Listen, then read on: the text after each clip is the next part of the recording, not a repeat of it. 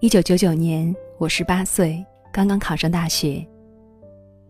因为家庭贫困，从大一开始，我就骑着自行车城南城北的做家教。有一天傍晚，我骑着车子做家教回来，在离学校还有一公里的小巷里，碰见一个大姐。她大概三四十岁，表情痛苦的拦住了我说：“学生，我头痛的厉害。”你能不能帮我喊喊家人？我家就在前面那个小巷里。我自幼都是没有什么心眼儿的傻大妞，因为长得又黑又丑，就特别爱做一些帮助别人的事儿，进而寻找我虽然丑，但是我很温柔，或者我黑丑的外表下有一颗善良的心的存在感。我想都没有想，就答应说：“好，你家在哪里？”他说：“往前走，走到小巷尽头，然后向右拐，进入另一条小巷。右手边第三家就是他家，门口有一棵石榴树。”我飞快地蹬着车子就去喊人，果然在另一条小巷看见了门口有一棵石榴树的一户人家。但是站在门口看着虚掩的大门，我忽然犹豫了。这里距离刚才大姐喊我的地方不过三百米，如果这里就是她家，她应该和周围的街坊邻居都很熟呀。她如果真的生了病，随便喊开一家人的门，应该就会有邻居帮她的。但是她为什么不去求助邻居，反而求助沿途经过的我呢？我觉得这里面可能有问题。狐疑之下，我掉头回去找那个大姐。他却已经不见了踪影。他晕倒被邻居发现了，他头不疼了自己走开了，他不会是骗我的吧？这些都有可能，但是我庆幸没有推开那扇虚掩的门，没有走进那一座门前石榴花开、院内昏暗不明的老宅，因为二零一三年七月二十四日，有一个女孩。在热心的把一名孕妇送回家之后，被孕妇的丈夫强奸杀害。她还有一个月，才满十八岁。她的名字叫胡一轩。二零零三年，我二十二岁那年，大学毕业，到报社上班。当时我在政法口负责热线和法制新闻的采写。有一天。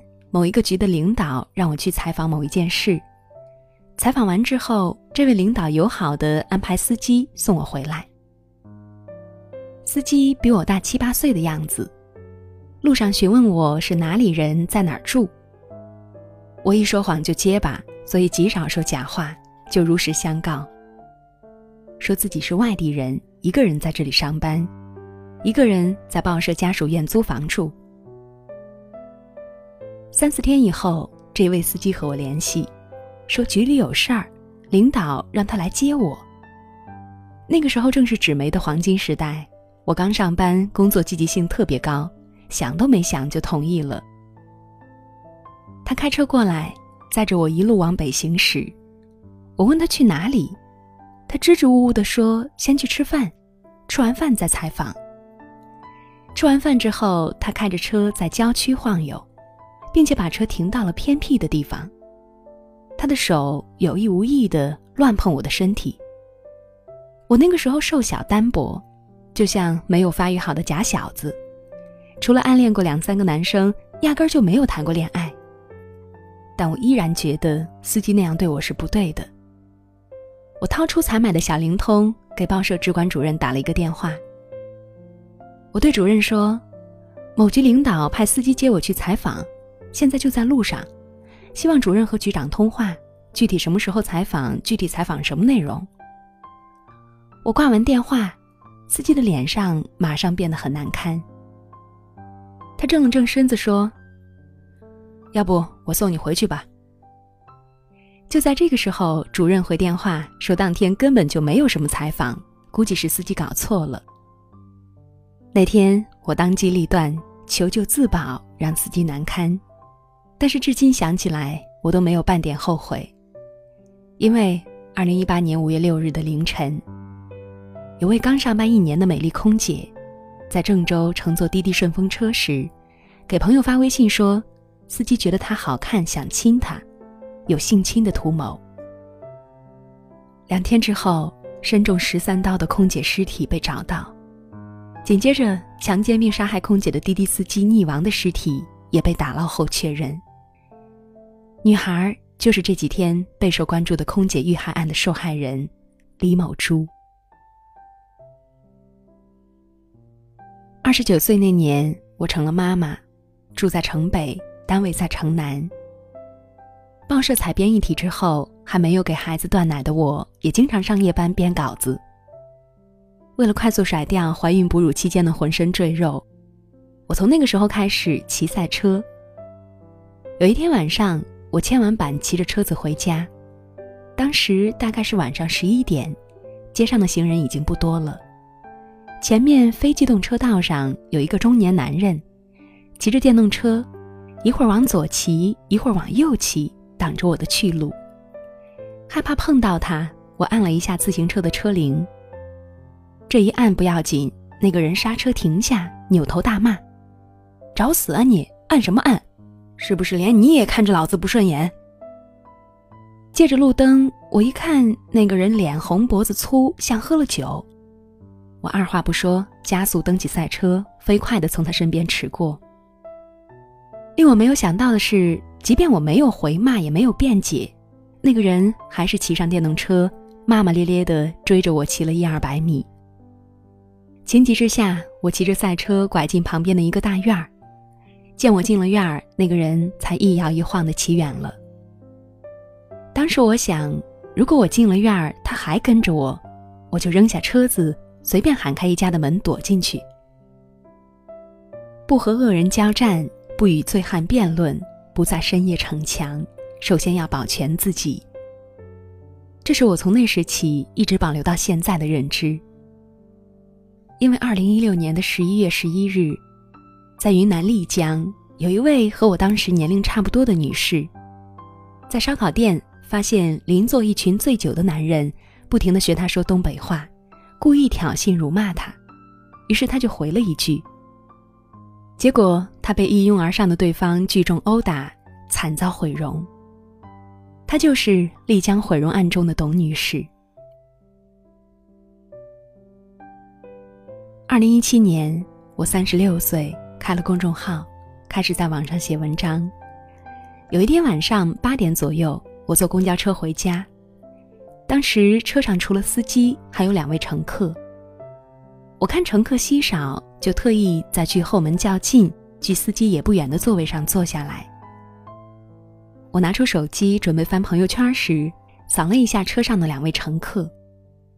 一位男子，三十岁左右，个子偏低，相貌偏瘦。坐在我同侧前方，面朝司机那一排座位上。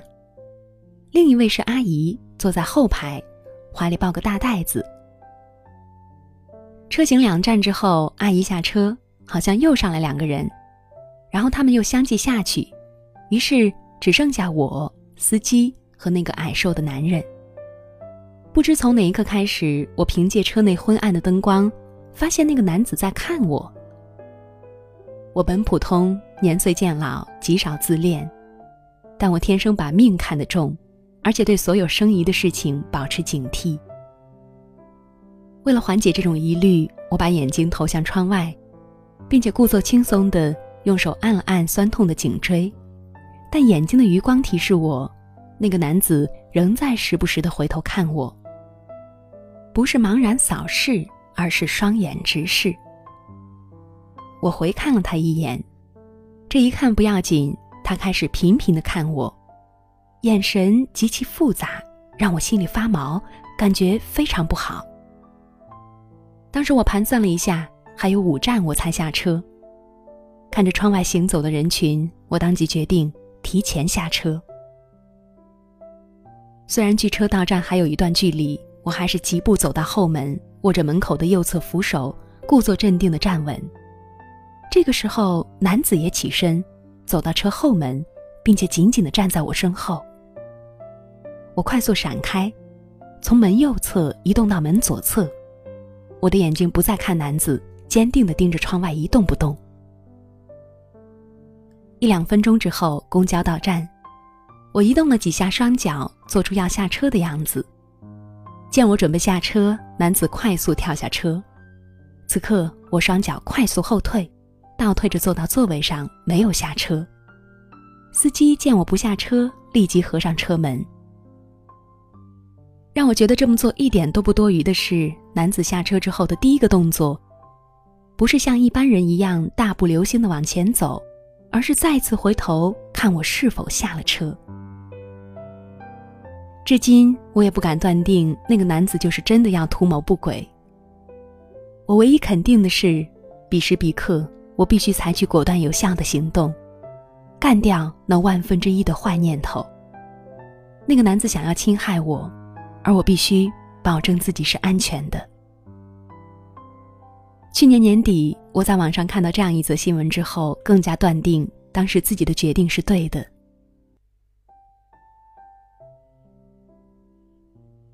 二零一七年十二月二十二日，四川乐山市，下雨天在公园跑步的单亲妈妈离奇失踪。七天之后，警方侦破此案，这位妈妈的尸体被找到，行凶者。是退伍后半年输掉十五万元的青年李某刚。当天输光钱的李碰见孤身跑步的他，就动了抢劫的念头。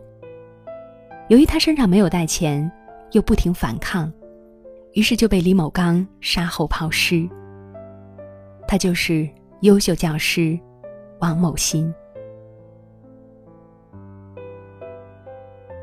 从贫困饥饿的一九八一年。到安稳知足的二零一八年，我走过了三十七年。在父母的养育、兄妹的资助下，我读了大学，参加工作。在爱人的成全、孩子的依赖中，我成了妻子，成为妈妈。在读者的关注、写作的回馈中，我自信乐观，慕名心软。我有点黑，有点丑。有点普通，有点平凡，有点胆小，有点多虑，有点缺乏安全感。但我始终坚定不移的认为，每一个再平凡的女孩子，也要躲过几场风险，才能安全的过完这一生。作为媒体人，我向来觉得，世界并没有想象的那么糟糕，好人终究多过坏人。幼时遭性侵，夜路遭强奸，吃饭被砍头，指路被杀害，终究是小概率事件。但是作为女儿，作为妻子，作为母亲，我更愿意相信，对这个世界来说的小概率事件，对所有善良的人来说，都是一场灭顶之灾。所以我宁愿被怀疑疑神疑鬼，宁愿被嘲笑反应过度。宁愿被指责忍气吞声，宁愿被损为懦弱可笑，也一定要保全自己，好好活下来。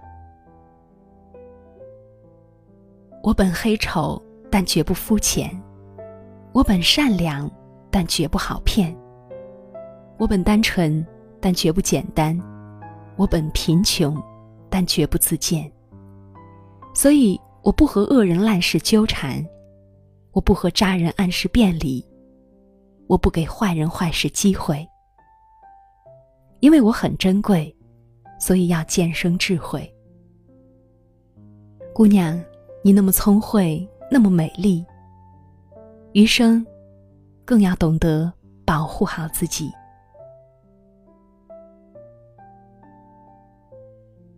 好了，亲爱的小伙伴们，文章到这儿就结束了。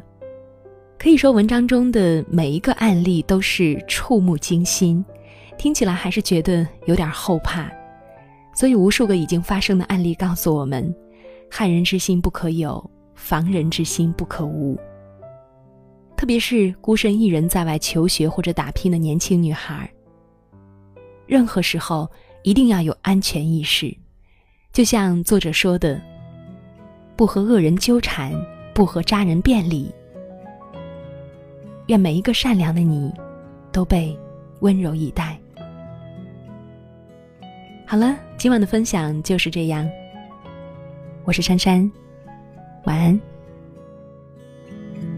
飞鸟归山林，落日入东海。我心上的人，你从哪里来？青山随云走，大地沿河流，这深情一片，等待谁收广阔的天地，如何安放我？我如何安放这广阔天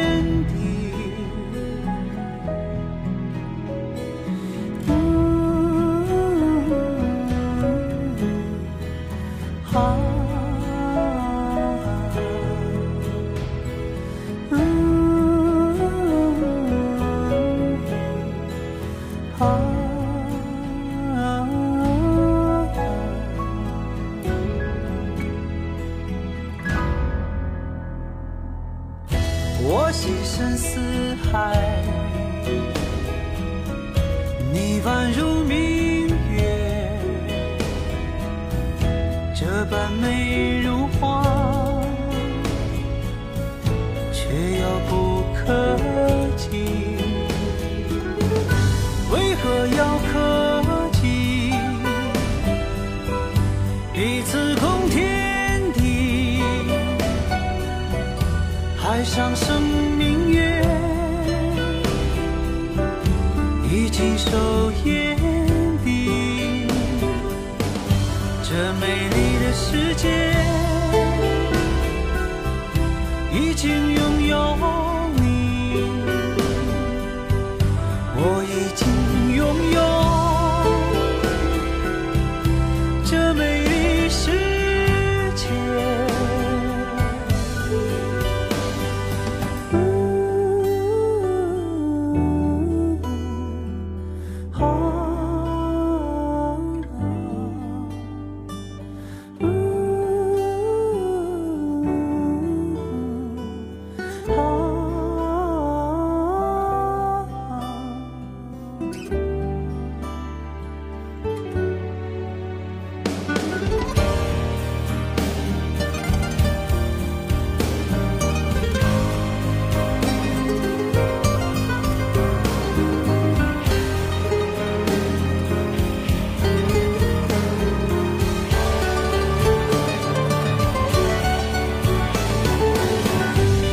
山随云走大地沿河流，这深情一片，等待你收留。这美丽的世界，